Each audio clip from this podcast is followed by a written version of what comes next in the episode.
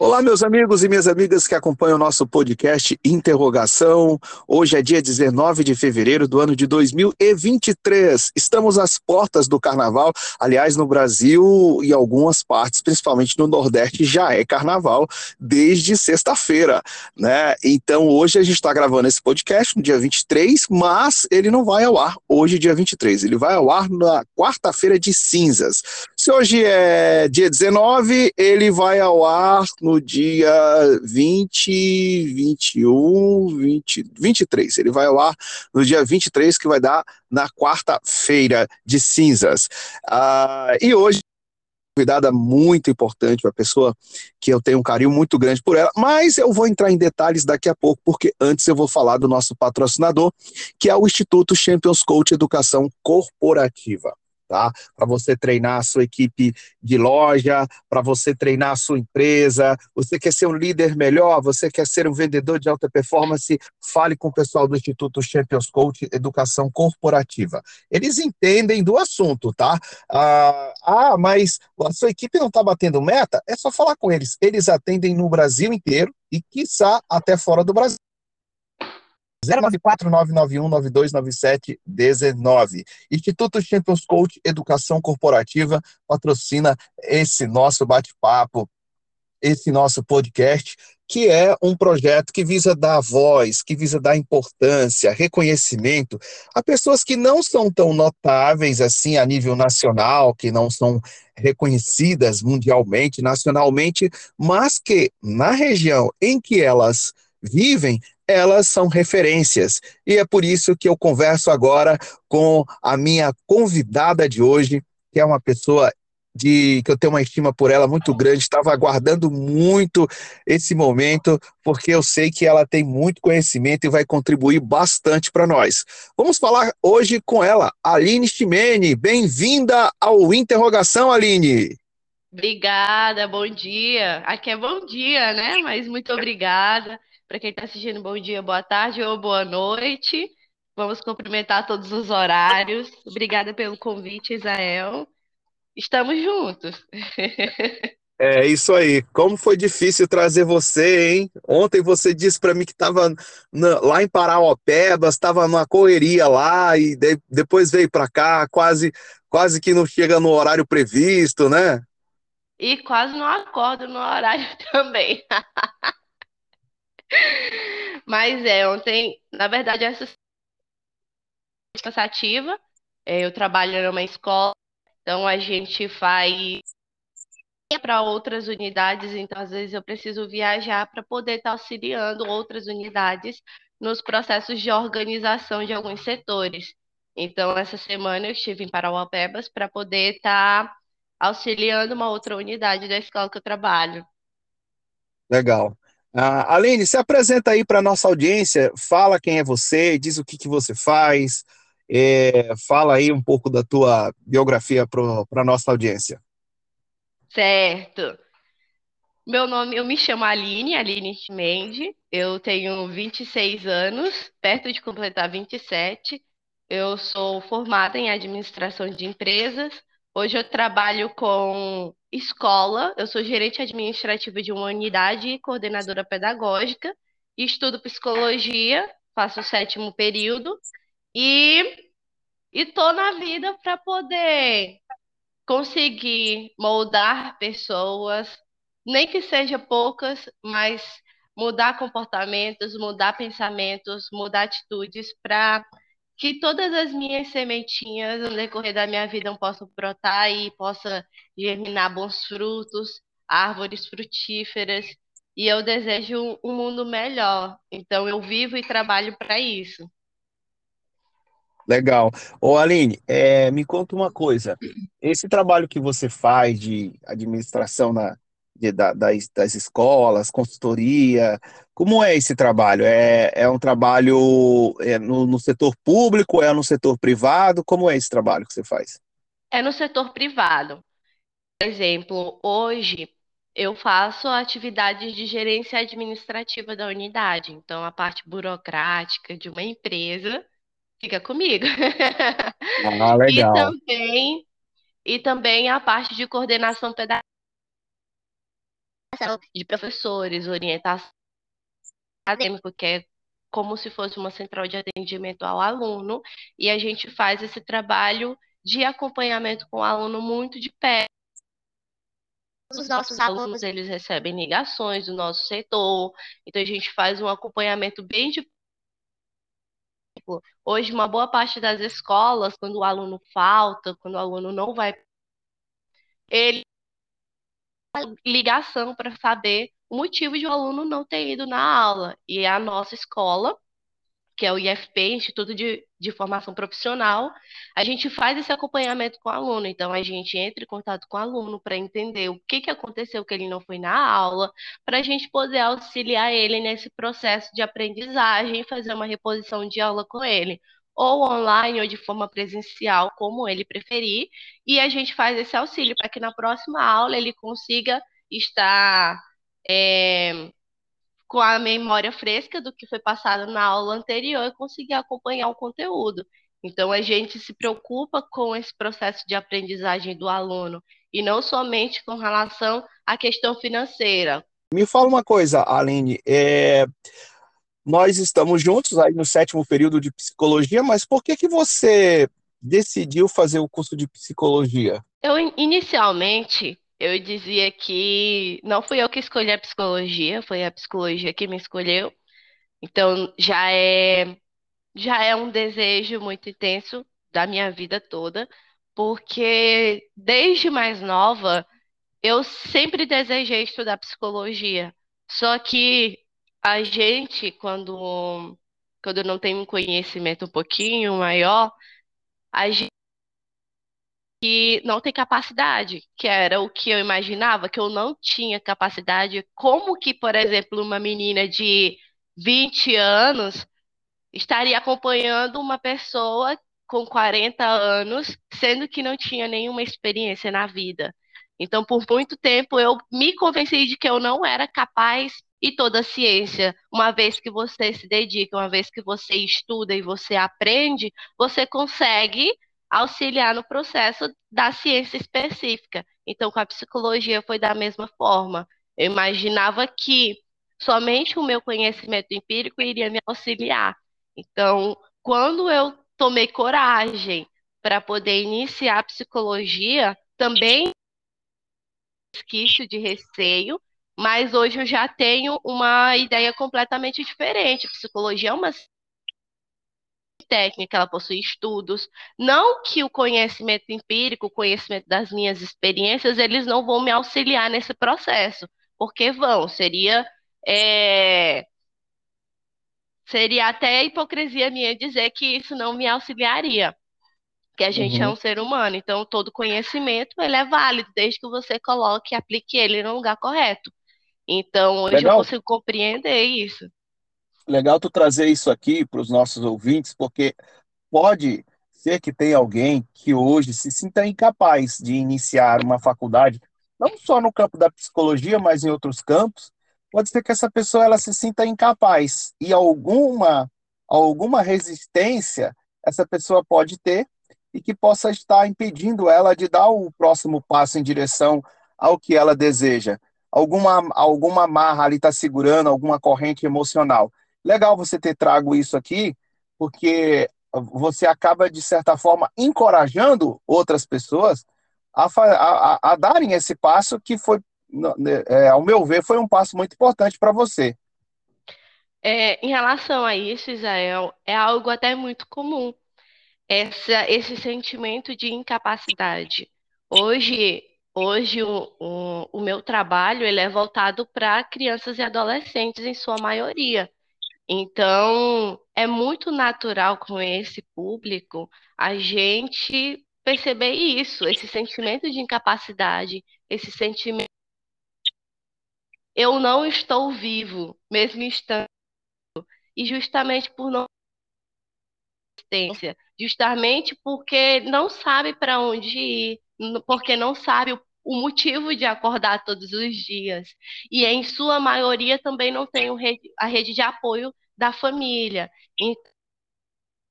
Incapaz, apesar de parecer uma coisa muito fora da realidade, é muito normal, é muito natural e é muito presente.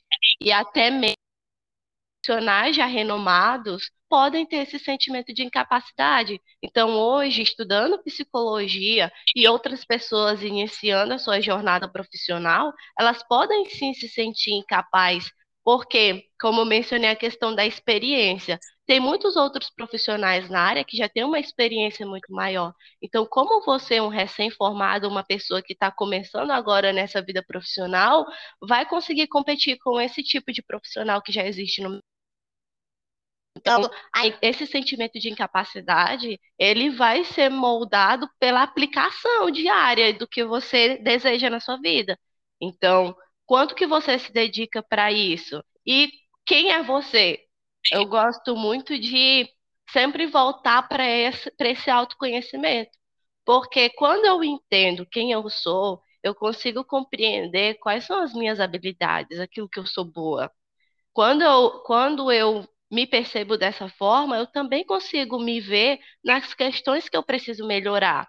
Então, quando eu consigo me enxergar naquilo que eu sou boa e naquilo que eu preciso melhorar, eu consigo fazer esse mapeamento de mim. Então, eu consigo dizer: opa, então vamos lá, a gente é boa nisso. Então, vamos focar nessa parte que a gente é boa. Nisso que a gente tem para melhorar é algo que a gente vai construindo continuamente, focando naquilo que a gente é bom. Interrogação. Gação. Gação. Gação. Gação. Aline, eu lembro de um trabalho que tu apresentou lá na sala, que tu é, se identificou muito e você emocionou todos na sala, você fez uma dramatização, enfim, e também outros trabalhos.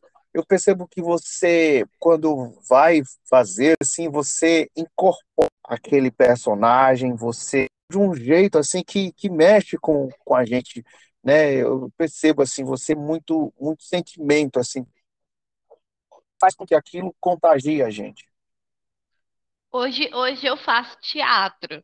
Desde criança eu tenho contato com o teatro.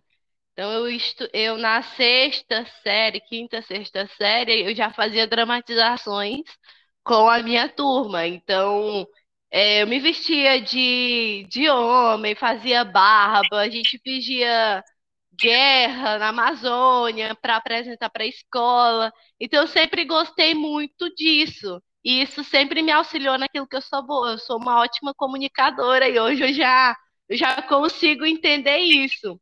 Essa é uma das minhas habilidades.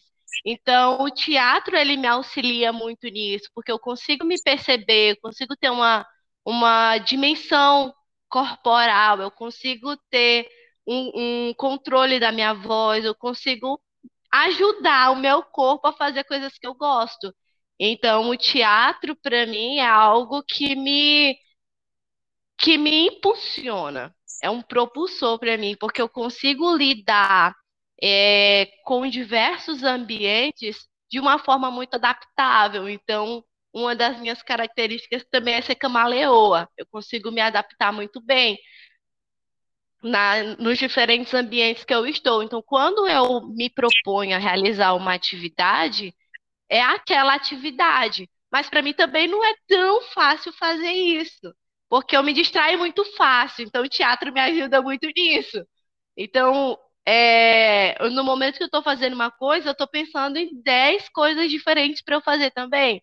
Então, o teatro, ele me, me traz para o foco das coisas que eu quero fazer. Então, eu sempre que vou realizar alguma atividade, eu sempre busco encontrar características para aquela atividade para eu poder entender melhor qual que é o perfil daquela situação específica. Então, o teatro ele sempre me auxiliou nisso.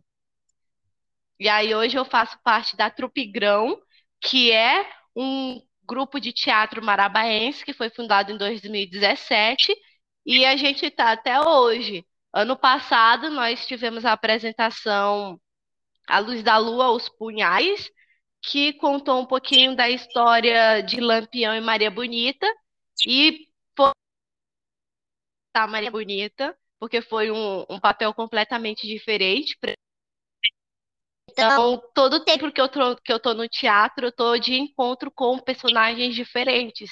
Então, eu consigo, é, às vezes, perceber uma característica de um, de um personagem. Nossa, eu nem pensava que eu era assim, ou que eu poderia pensar dessa forma. Então, às vezes, eu me reconheço em alguns personagens. E também me faço no personagem, porque eu preciso interpretá-lo. Então, preciso entender o perfil do personagem. Agora a gente está em estudo para um, uma, uma apresentação teatral que se chama Obsessão. A Obsessão é composta por duas personagens que são melhores amigas e, hum. e moram juntas há muito tempo. E uma das personagens, ela cria uma obsessão pela outra.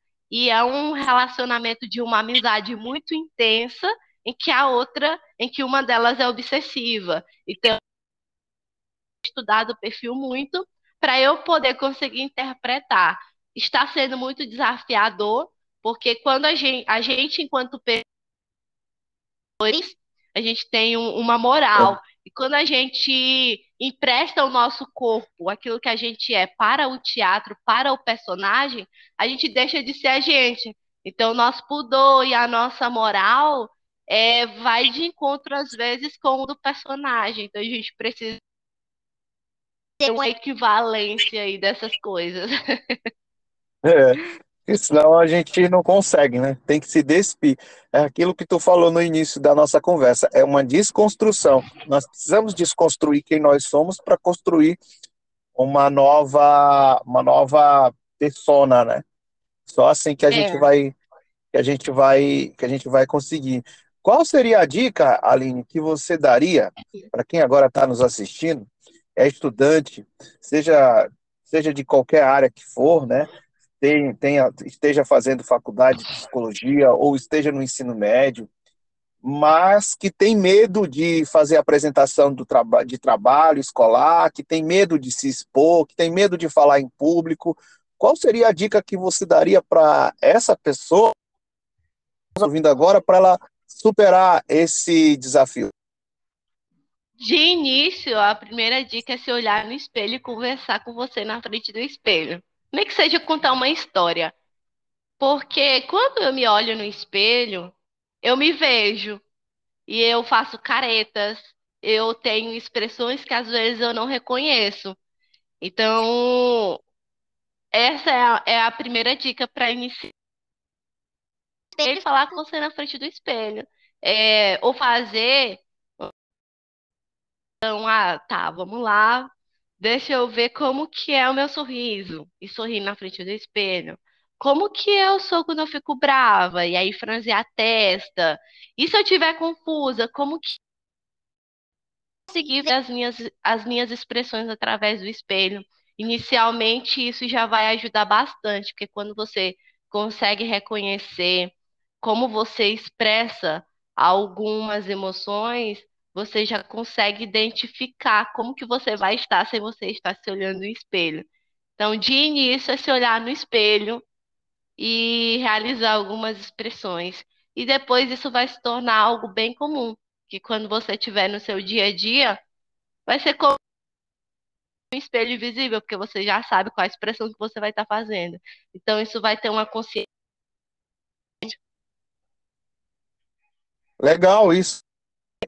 É, comunicação, ela não é só o que você verbaliza, ela tem a parte não verbal que é a que comunica até mais do que a parte verbal. E, e legal você trazer isso aqui também, é, porque é, é, realmente eu nem tinha pensado nisso, que quando você reconhece a sua expressão, fica até mais fácil de você, numa apresentação, você, você pensar, poxa, agora eu tenho que passar um, uma expressão aqui, é, uma linguagem corporal mais séria. Como é que, como é que eu vou? Eu, aí eu vou e busco automaticamente. Quando eu, quando eu chegar nesse nível, passar a fazer isso de uma forma consciente, cara, vai ser, vai, vai para outro nível a apresentação. Exatamente.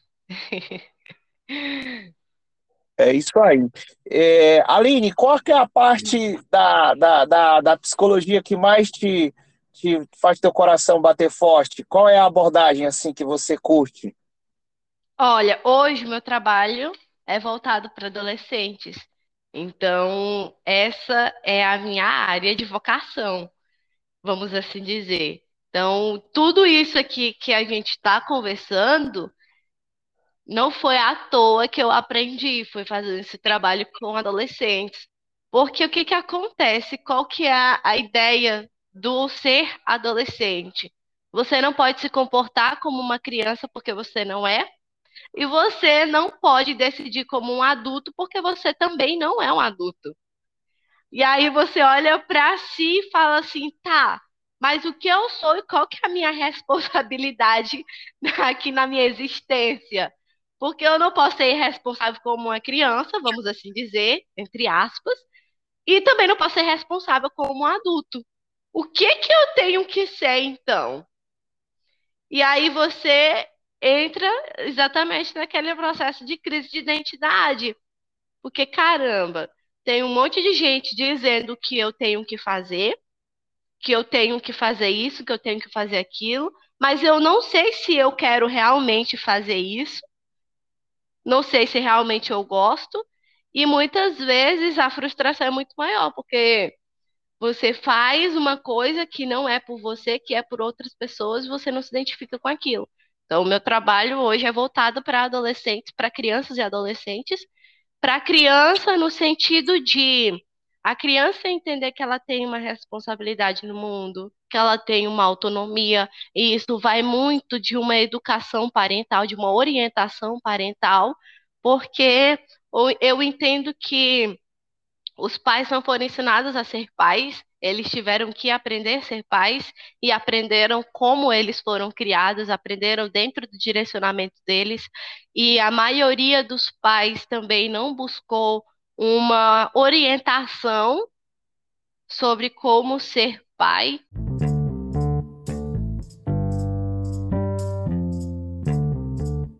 Então, Aline, você estava falando que nós não, não fomos treinados para ser pai, correto? Isso, isso.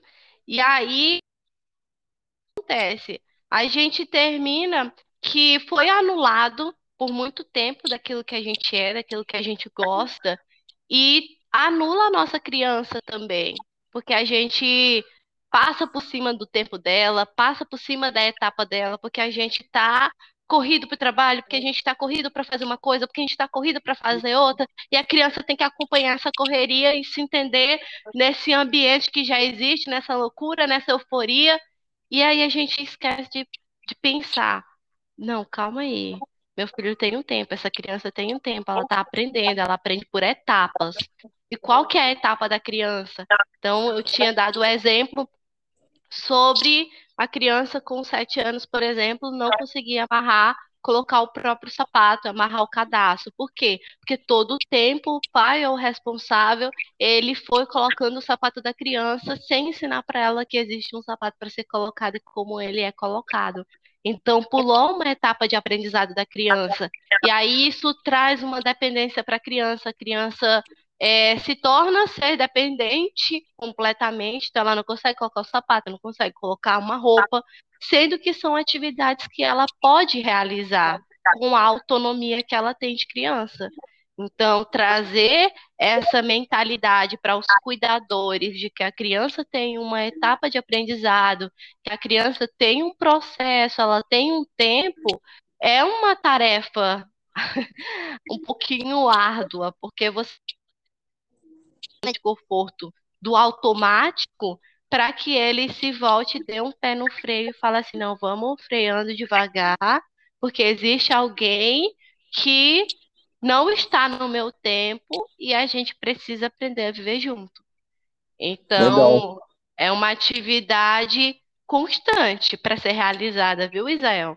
O meu não, trabalho é voltado para isso. Você está ouvindo Interrogação.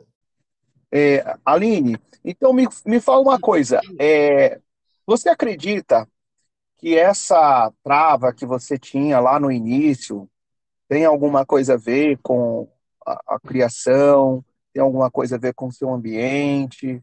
O que que fez com que você sentisse esse medo de, de dar esse passo importante na sua vida?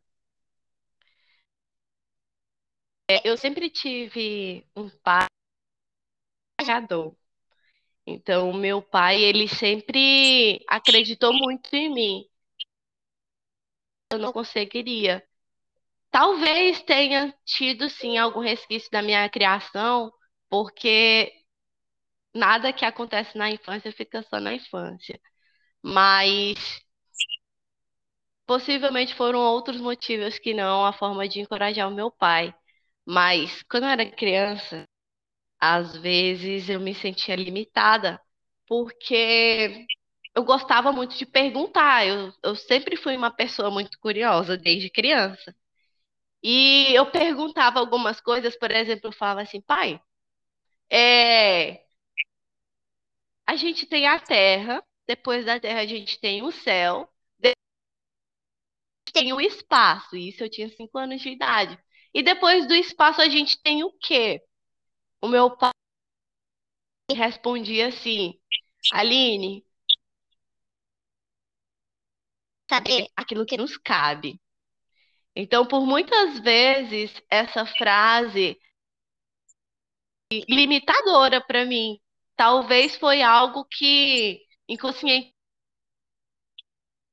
e que contribuiu para que eu não acreditasse que eu fosse boa o suficiente para ser psicóloga. E também por uma cobrança extrema que eu tinha comigo.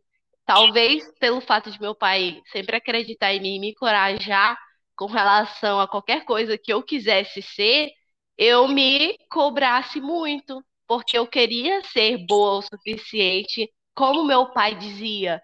Então, eu desde criança eu sempre tive muito preocupada com esse tipo de situação, de será que eu vou ser boa o suficiente? Será que eu vou conseguir? Será que vai dar certo? Então, sobre as coisas que eu precisasse fazer, não porque outras pessoas me cobravam, mas porque elas acreditavam em mim. Então, pelo fato de outra pessoa acreditar em mim, eu me cobrava falava assim, cara, tem alguém que acredita na gente, mas será que a gente vai conseguir alcançar a expectativa dessa pessoa? Então eu esqueci que eu tinha uma expectativa e eu queria atingir a expectativa de outras pessoas. Então, com certeza isso. E hoje, você já lida com isso normalmente? Já está superado isso aí? A terapia já te ajudou? a, a passar por tudo isso? Tudo na vida é esse processo de desconstrução, né? Não é nem de construção, é de desconstrução. É então, é, eu não vou dizer que hoje eu já superei, porque na nossa vida, às vezes, a gente descobre resquícios do que a gente nem imagina. Mas hoje eu já lido com, já lido com isso de uma forma muito melhor. Hoje eu já consegui compreender que isso existiu e já consegui compreender que também existe na minha vida. Então, quando a gente busca fazer esse mapeamento daquilo que a gente é, a gente consegue encontrar alguns padrões. Então, a terapia ela me auxilia muito nesse processo. Então, hoje, quando eu percebo que algo vai de encontro a uma coisa que eu sentia por causa de um motivo específico, eu já falo, oi, Aline, vamos lá, não é muito bem por aqui, vamos, vamos mudar aqui esse caminho para a gente poder. Então, volto a dizer que o autoconhecimento é fundamental para qualquer coisa que a gente vai fazer na nossa vida. Então, eu nunca. Então, eu fiz alguns testes vocacionais, eu fiz algumas, algumas, alguns desses exercícios e busquei para eu poder encontrar, para eu poder me dar algumas características. Então, às vezes, as pessoas, por exemplo, quando a gente vai entrar no mercado de trabalho, as pessoas perguntam: é, quem é você? Geralmente é uma pergunta muito difícil para as outras pessoas responderem, porque a gente não para para pensar ou para se responder quem eu sou, por que que eu sou, o que que eu estou fazendo aqui nesse mundo. Geralmente isso é, uma, é um questionamento muito da, da, da etapa da, da nossa adolescência. Quando a gente entra no mercado de trabalho, responder essa pergunta sendo um adolescente é um pouco complexo, porque é, é um momento de completo amadurecimento. Você não tem certeza de muitas coisas. A única certeza que você tem é que você está vivo e olhe lá, porque você questiona, tá, eu realmente estou vivo ou estou vivendo uma realidade paralela? Então, o que hoje eu também não descarto, vai que exista. É. Mas dizem é um momento muito questionador. Como? É, não, dizem que a gente está na Matrix. Exatamente. Nós numa, numa Matrix. Então é um momento Mas, olha, muito questionador, diga.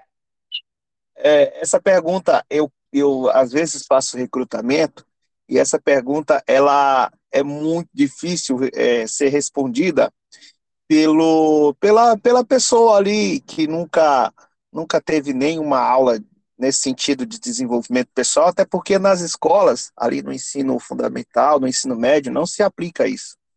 Essa, essa disciplina, ela não, não é, não, não, nem existe na, na, no, no, na, na grade curricular. É, então, é, as pessoas ficam perdidas elas não, não, não conseguem. Porque ela é, uma, ela é uma pergunta até que ela é de um pouco assim de cunho filosófica, né? Então ela realmente é uma, não é uma pergunta fácil de ser respondida. Uma vez me fizeram uma pergunta assim: é, diga quem é você sem falar do que você faz, sem dizer qual é a sua profissão. Ficou mais difícil ainda você falar quem é você sem dizer o que você faz sem dizer qual é a sua profissão, porque muitas vezes a gente olha, eu sou é, é, eu sou coach, eu sou palestrante, eu sou psicólogo, eu sou pedreiro, eu sou isso. Não, isso não é você. Aí fica mais difícil ainda para você responder esse questionamento desse jeito. Mas e aí, Israel? Não sendo coach Israel. aí eu, aí eu já te, eu, olha, eu sou é, um ser humano que acredita nas outras pessoas, tenho como filosofia de vida a humildade, é, a acreditar no ser humano, acreditar nas pessoas, e às vezes por acreditar nas pessoas eu acabo me frustrando. Mas eu já trabalhei essa questão da frustração e expectativa, porque isso aí também é algo muito rotineiro na vida da, da gente. Você conhece uma pessoa e você troca uma ideia com aquela pessoa, aquela pessoa corresponde, ela reforça aquilo que você espera dela e a partir disso você, em cima disso, já cria uma expectativa. Quando você cria uma expectativa muito grande, a frustração ela é correspondente. Mas eu já trabalhei isso em mim, já terapeuticamente eu fiz uma autoterapia, então hoje eu já não coloco expectativas nas pessoas que eu me relaciono para justamente eu não me frustrar. Porque o ser humano ele, ele é imprevisível. Ele não é uma coisa que você vai você vai, ah, eu vou acreditar nessa pessoa aqui que ela nunca vai me decepcionar. Nós somos é, falhos, então em algum momento a gente não vai conseguir atender o anseio do outro ali. E vai acontecer, essa, essa frustração ela vai acontecer. Agora, como que a gente vai interpretar isso é que vai, é que vai fazer a diferença. Se você não souber é, interpretar isso, aí você vai sofrer bastante. Era o que acontecia comigo. E, isso, isso tem muita influência sobre estar seguro consigo. Né? Quando a gente está seguro com a gente, com aquilo que nós somos, com aquilo que. A gente consegue se voltar Bom, eu me volto para mim e a minha expectativa não está no outro, ela está em mim.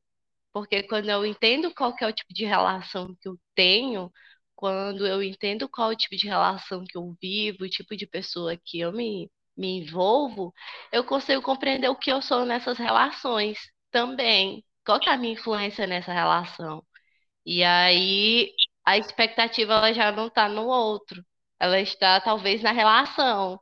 Bom, esse é o tipo de relação que eu quero cultivar, relação é o tipo de relação que eu almejo, então eu vou me melhorar para poder. E muito engraçado você trazer isso, Israel, porque, por exemplo, particularmente, é, tem algumas pessoas que elas se moldam. Ação. É, começo a me relacionar com uma pessoa, seja uma amizade, um relacionamento amoroso, e ao invés de eu ser de eu ser Aline, por exemplo, eu deixo de ser Aline e vou ser alguém que eu acho que aquela pessoa idealiza para que a relação seja boa.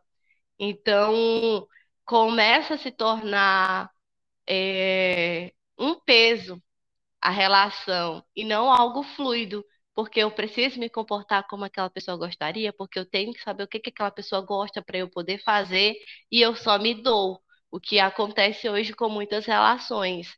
Uma vez eu ouvi alguém dizendo que as pessoas elas é, têm que amar as outras como elas amam a si mesmas e que as pessoas elas amam sim as outras como elas amam a si.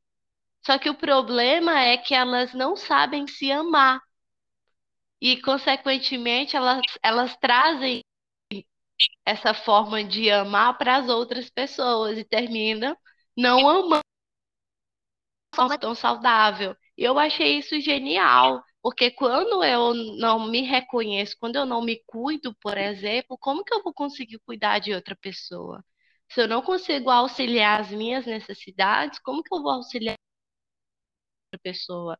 Então, é uma relação em que eu vou só me doar, que eu não porque eu estou a todo tempo tentando suprir a necessidade de alguém que eu estou esquecendo das minhas necessidades, de suprir as minhas necessidades.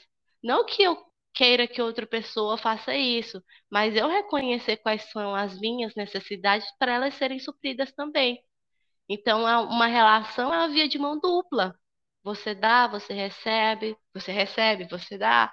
Então, é, é uma troca. Não que você tenha que se relacionar, olha, eu te dou uma caneta, você me dá um lápis. Não é isso. Mas é uma entre pessoas, uma troca de carinho, uma troca de afeto, uma troca de conhecimento, e cada um supre a necessidade do outro. E entender que num relacionamento não é só você, não é só você tem o outro também.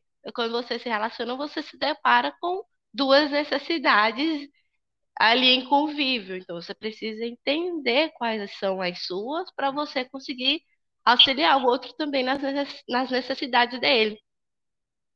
É, e, e, eu tenho uma amiga, Aline, que ela, ela tinha uma relação como mais ou menos como essa que tu falou aí. E nessa relação que ela tinha, ela dizia para o marido dela, ela falava assim que quando ela fizesse psicologia, ela iria é, ela iria conhecer melhor, ela ia aprender mais sobre o desenvolvimento e ela ia é, fazer terapia e tal. E o que acontece é que ela começou a ter contato com a psicologia, ela começou se autodesenvolver e ela foi vendo que a relação que ela tinha não era uma relação ganha-ganha entre ela e o marido dela. Era uma relação que ela estava se doando muito e estava recebendo pouco.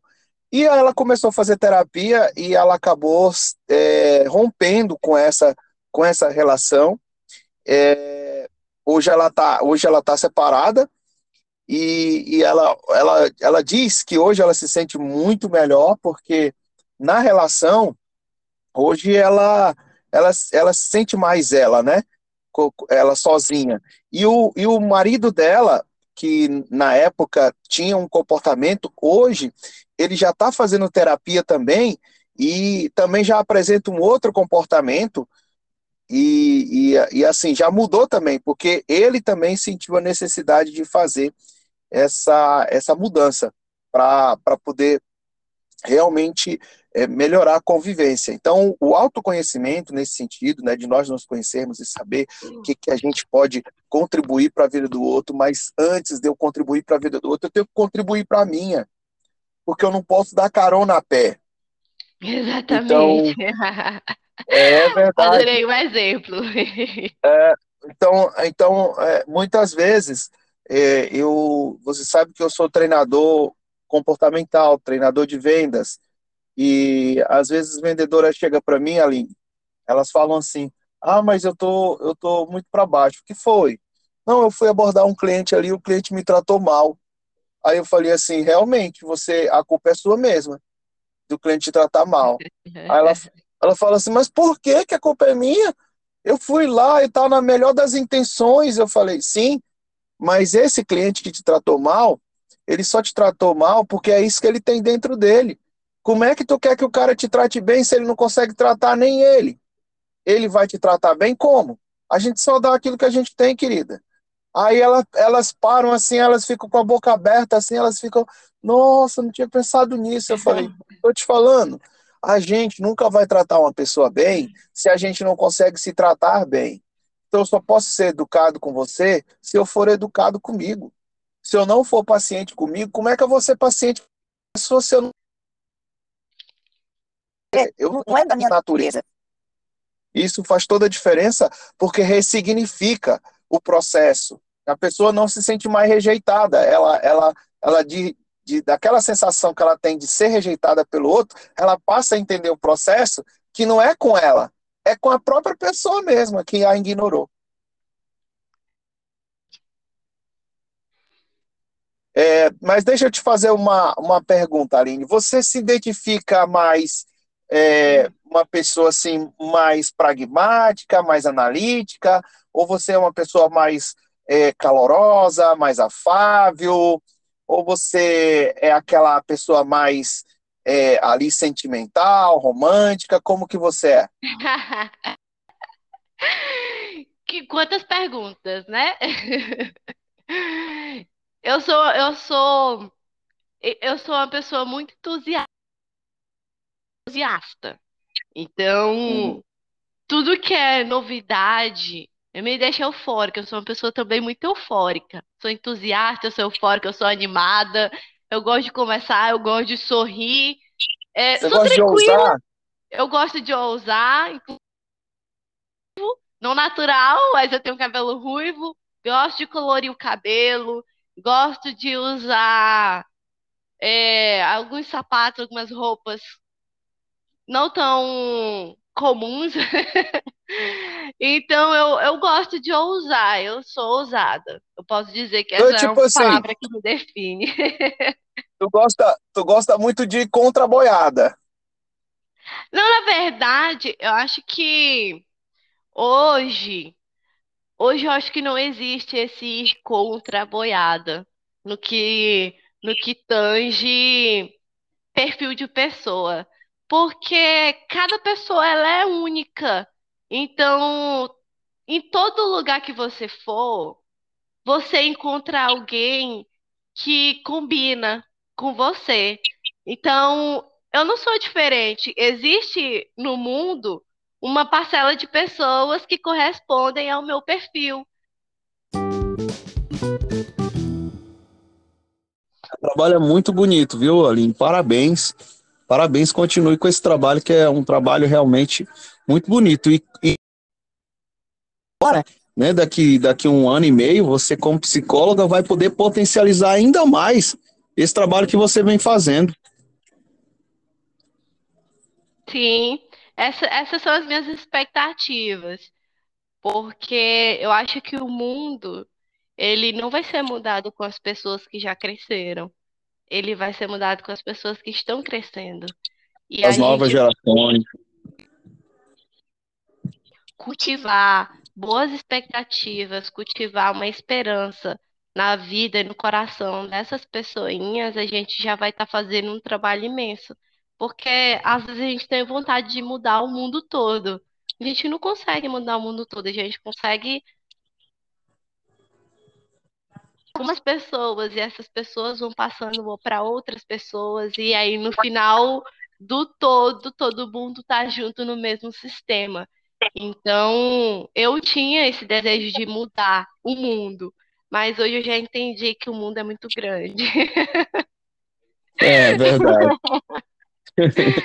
Mas pelo menos você está fazendo a diferença naquele pouquinho que te compete. Eu tenho uma metáfora que eu costumo contar na, nas minhas palestras, que é de um homem que ele olha distante assim, ele vê um homem que parecia que dançava na areia. Quando ele chega lá, aquilo chamou tanta atenção que ele resolveu ir lá. Quando ele chega lá, não era, o homem não estava dançando, ele estava pegando estrelas e atirando ao mar, né? Aquelas estrelas do mar, estava jogando lá, né? No oceano. Sim. E aí ele olha para aquele homem fazendo aquilo e ele diz assim, rapaz, você não vê que esse teu gesto aí não vai adiantar de nada?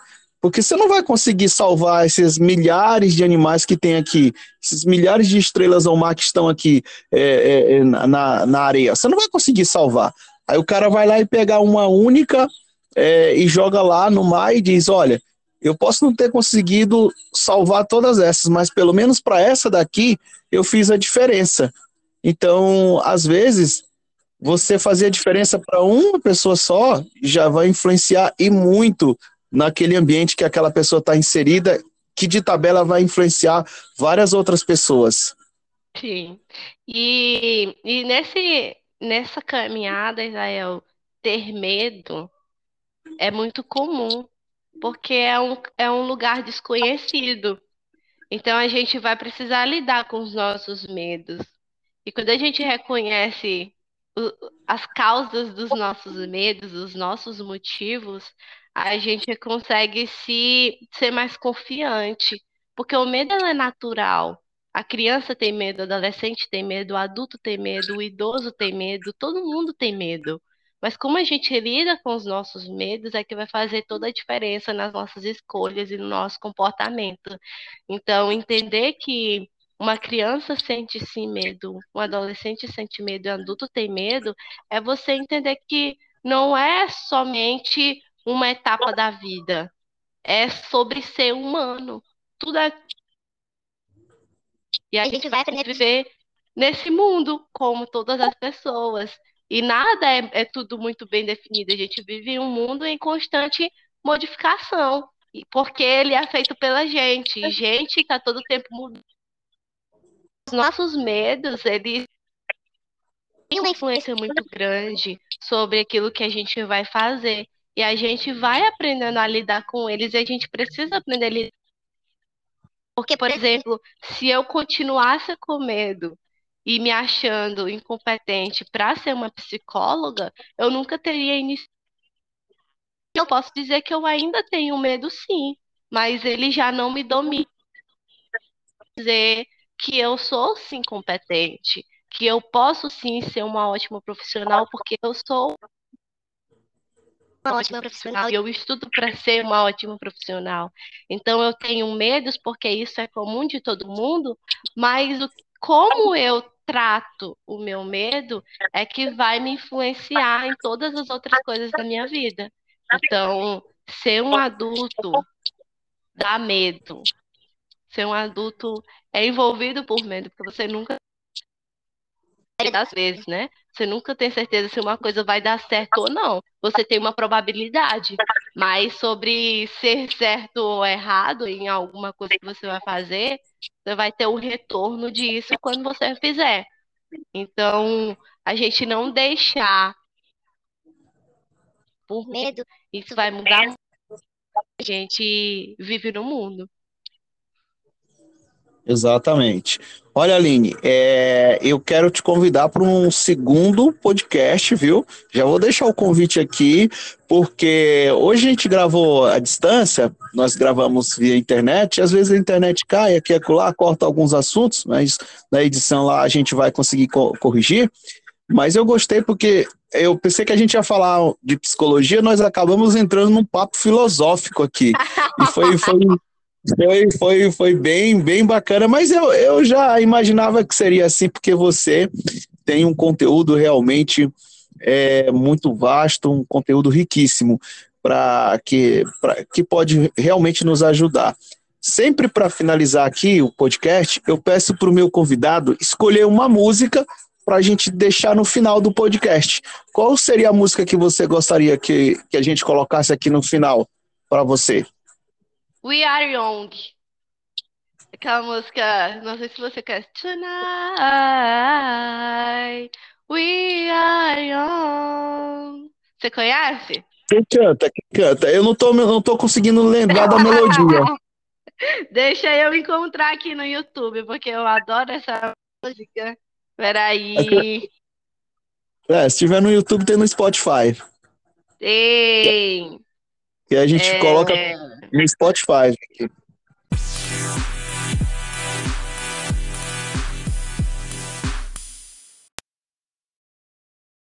O seu podcast. é Interrogação. Interrogação. Finalzinho. Obrigado, viu, Aline? É, você quer fazer alguma consideração final? Quer falar alguma coisa? Para quem estiver ouvindo, vivam a vida de vocês. Parece um pouquinho clichê, mas muitas vezes a gente deixa de ser para estar, e a gente precisa ser e estar também. Massa. Massa, massa. Obrigado, Aline. Um Muito abraço para você. obrigada. Muito obrigada pelo convite, Israel. Muito obrigada a todos que estiveram aqui acompanhando a gente até o final. E em uma outra oportunidade a gente se encontra novamente. Isso, e logo vamos fazer outro novamente. Vamos, vamos continuar essa conversa aqui, mas num ambiente mais estável, onde a gente consiga ter mais um controle aí da internet. Perfeito. Obrigada, Israel. Valeu, valeu. Bom, pessoal, esse foi o nosso. Tchau, tchau. Esse foi o nosso podcast de hoje com a Aline Chimene, um podcast incrível. E muito obrigado você que acompanhou a gente até agora. Fica agora aí com a música da sugestão aqui da Aline para os nossos ouvintes do Interrogação.